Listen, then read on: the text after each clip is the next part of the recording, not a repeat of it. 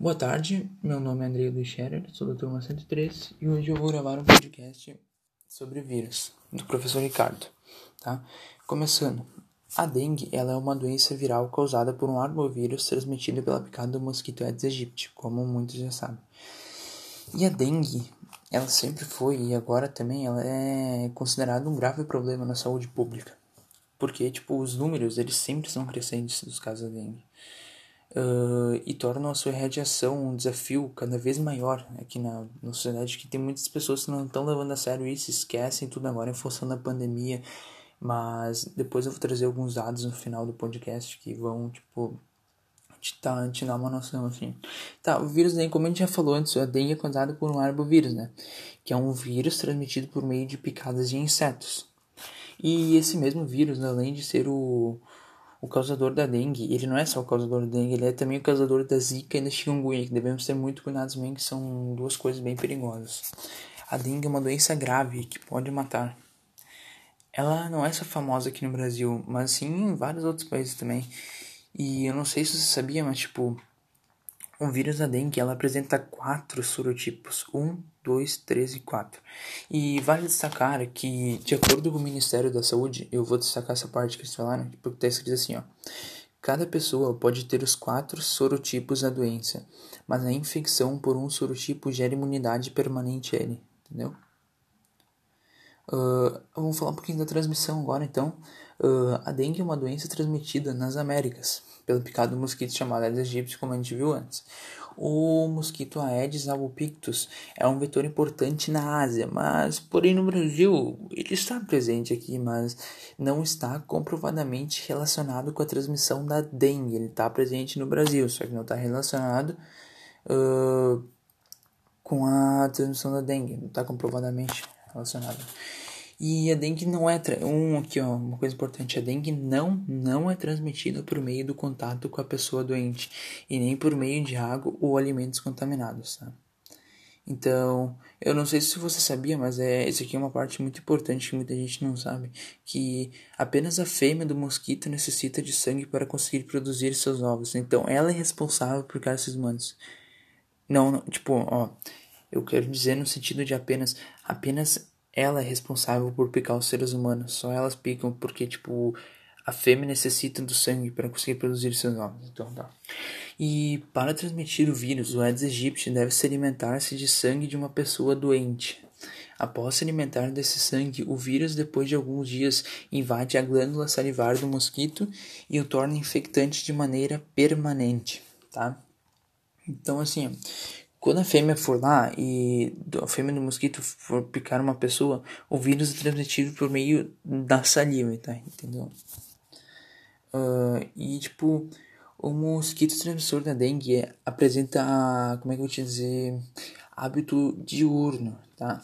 Sendo encontrado com frequências em ambientes urbanos e dentro dos domicílios, etc. Ele necessita de água parada. Tá, eu sei que tu já tá cansado de ouvir isso, mas tem muita gente que fala que tá cansado de ouvir, mas nunca cuida. Então, tipo, ela necessita de água parada para sua reprodução.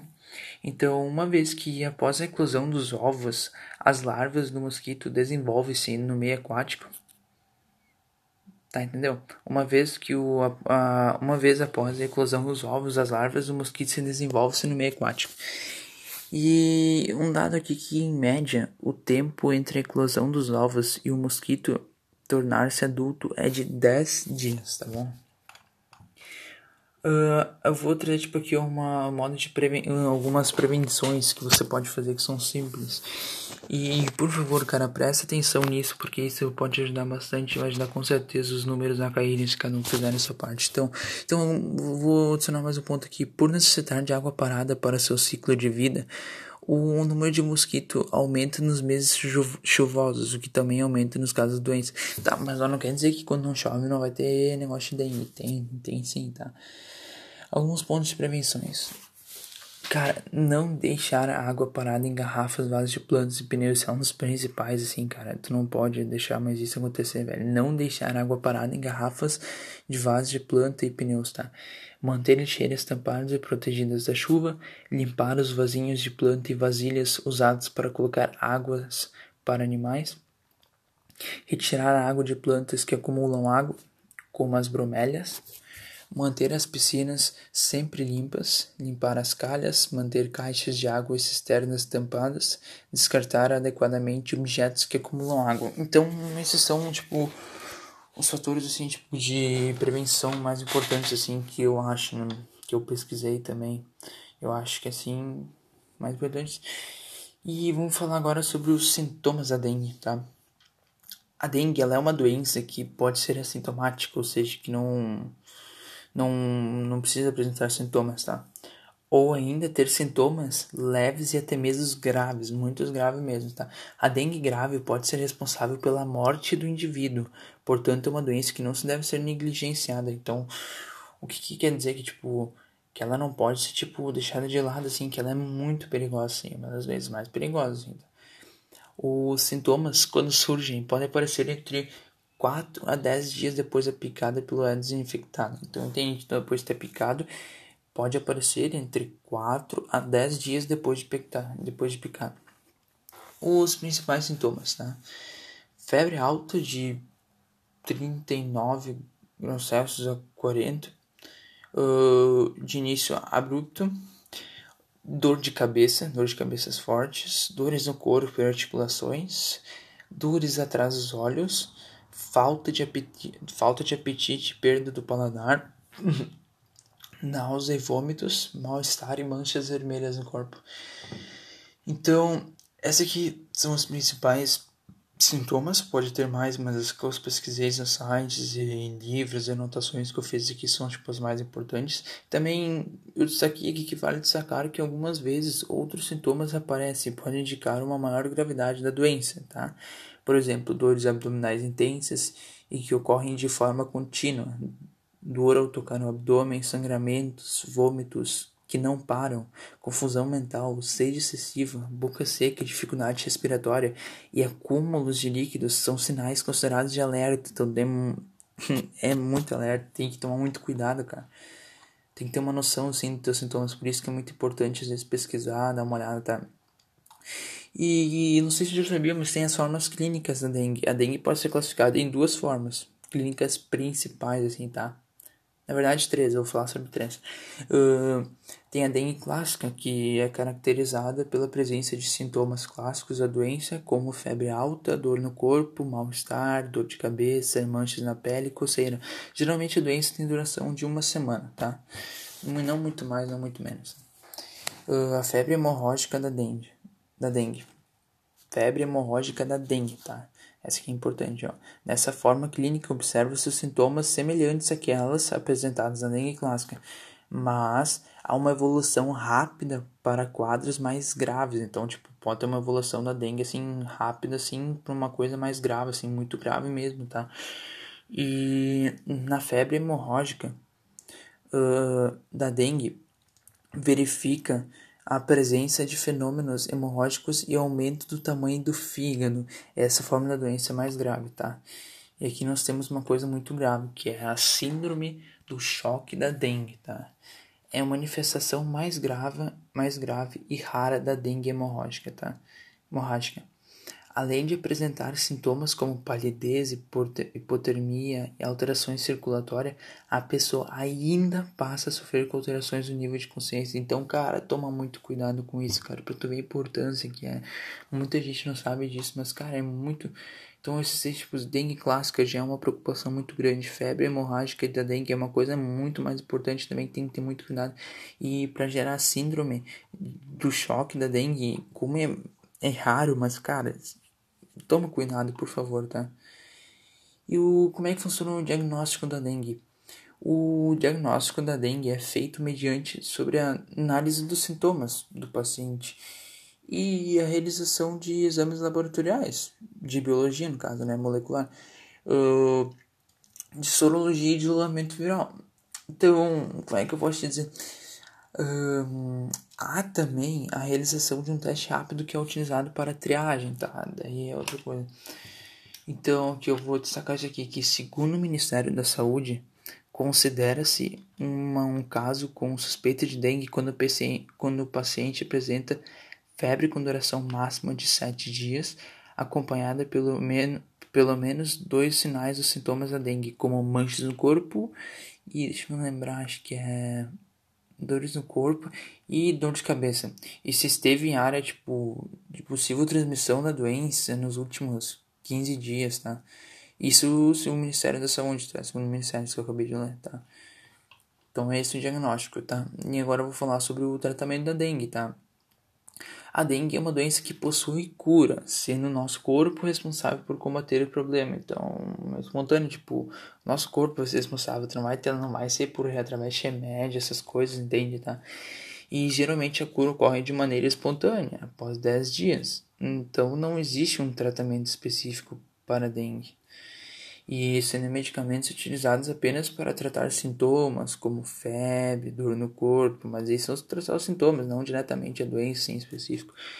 Algumas medidas, no entanto, são recomendadas para os pacientes que apresentam a doença. Então, entre as principais recomendações estão se hidratar bem e, e bastante repouso, assim, tá? E olha, ó, uma coisa importante, nunca utilize medicamento assim sem orientação médica, isso é a maior bobagem. E uma pergunta que muita gente tem: já tem vacina contra a dengue? No momento, aqui, de, de acordo com os sites que eu pesquisei, no momento só existe uma vacina contra a dengue, que é registrada na Agência Nacional de Vigilância Sanitária, Anvisa, que está disponível na rede privada daí, ainda não está disponível no SUS, né? Que são necessárias três doses no intervalo de um ano. Ó, mas atenção, o imunizante só deve ser aplicado em pessoas que já tiveram enfermidade pelo menos uma vez. Olha aqui eu vou vou ler uma frase que dá que finaliza a infectologista assim. Diz assim: a vacina não está disponível no Sistema Único de Saúde, famoso SUS, mas o Ministério da Saúde está acompanhado está acompanhando os estudos de outros vacinas. Então finaliza infectologista, tá? E eu vou trazer uns dados aqui que eu acho que vai ser bem importante. Qual a situação atual dos casos da dengue? Tá, olha aqui, primeiramente quero deixar bem claro que essa parte eu fiz várias pesquisas para chegar nessa conclusão, tá? E eu acho que seria interessante, por isso que eu trouxe, por isso que eu trouxe para vocês, tá? Então, vou escrever aqui minha parte. Tá? Sabia que a dengue mata quase 20 mil pessoas por ano no mundo. Acho que vocês não sabiam, né? Que ela mata é muito perigosa mesmo, não é brincadeira. Então, de acordo com a diretoria da Organização Pan-Americana de Saúde, OPAS, Clarice Etner, em 2020, na América Latina, houve um aumento de 139% nos casos da doença em comparação com o mesmo período em 2019, tá? Com destaque para o Brasil, representando 65% do total, que é uau da dengue, uau! Tá? O Aedes aegypti, que é um mosquito transmissor da dengue, ele é originário do Egito, na África, né? Eu, não, eu também não sabia disso depois dessa pesquisa. E vem se espalhando pelas regiões tropicais e subtropicais do planeta desde o século XVI, tá? No Brasil, a dengue chegou no início do século XX por meio dos navios negreiros lá e tal, e o primeiro caso foi registrado em 1685 em Recife, tá, Pernambuco. Uh, em meio à pandemia do coronavírus, o pessoal só foi dando bola para esse vírus do Covid-19, foi esquecendo das outras doenças, da dengue. Adivinha, nosso país já ultrapassa 900 mil casos da doença.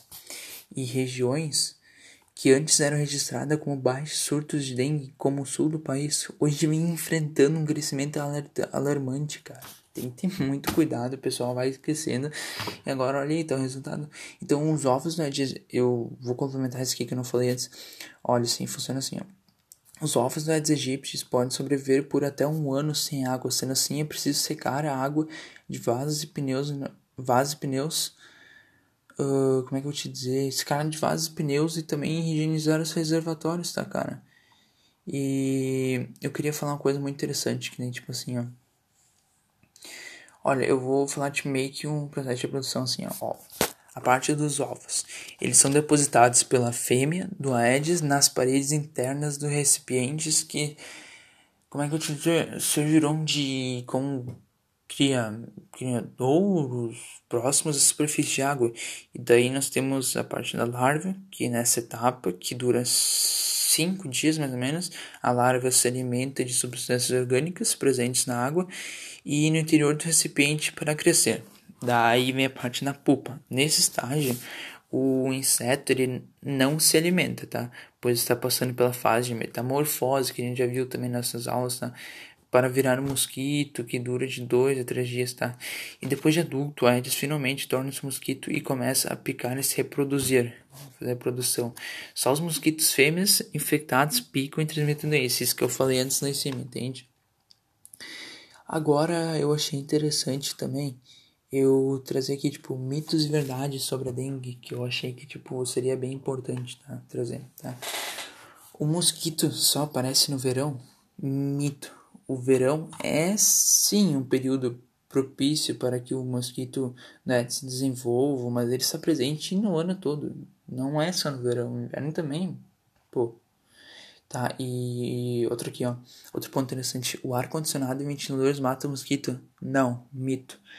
O ar-condicionado, os ventiladores de temperatura baixa inibe o mosquito e tem mais dificuldades para detectar onde estará a possível vítima sua picada. Mas apenas isso, ele não, tipo, mata o mosquito. Apenas só cria uma dificuldade para ele. Aqui, ó, essa aqui é interessante. Qualquer picada do mosquito transmite a doença? Não, mito. Primeiramente, é necessário que o mosquito esteja contaminado pelo vírus, tá? não vai ser assim, sem, não vai ter, se ele não estiver contaminado, ele não vai sair picando, tipo assim, transmitindo, tá? Ele tem que estar contaminado pelo vírus. Além disso, das pessoas picadas, apenas 20 a 50% vão desenvolver alguma versão da doença, assim, tá? E aqui, ó, essa aqui é muito interessante que eu não sabia, ó. Roupas escuras atraem o mosquito. Verdade, não é mito, isso aqui é verdade. O mosquito apresenta dificuldades de visão com a claridade e as roupas escuras, por não refletir a luz, acabam atraindo mais mosquitos. Já as roupas claras apresentam ação de repelência por conta da claridade. Não sei mas é bem interessante. Aqui, ó. Outro que a gente falou, falou bastante hoje. Apenas a fêmea pica. Verdade, não é mito. As fêmeas precisam picar para obter sangue para amadurecer os ovos. Então, tipo, só a fêmea pica. Uh, e aqui, ó. Esse aqui também a gente já falou hoje, tá? Mas eu vou relembrar. Posso ter dengue mais de uma vez? Sim. Como foi dito na matéria, existem quatro tipos de dengue, tá? Nesse podcast eu já falei. Existem quatro tipos de dengue, tá? No Brasil. E a pessoa pode ter as quatro em diferentes momentos. Então, como a gente já falou nesse podcast e tudo mais, tem quatro tipos de dengue, tá? E a pessoa pode ter as quatro em diferentes momentos. Então, é sim, é verdade, eu posso ter dengue mais de uma vez. Cara, essa aqui eu achei esquisito. Eu, eu ia gostar de fazer também. Borra de café na água das plantas mata os ovos do mosquito? Não, isso aqui é mito, cara. Já há provas que a larva do Aedes aegypti se desenvolve na água suja de borra, tá? E esse foi meu podcast do André Luiz Sharon, na matéria do Sr. Ricardo, e espero ter atingido as expectativas sobre o meu podcast, tá bom?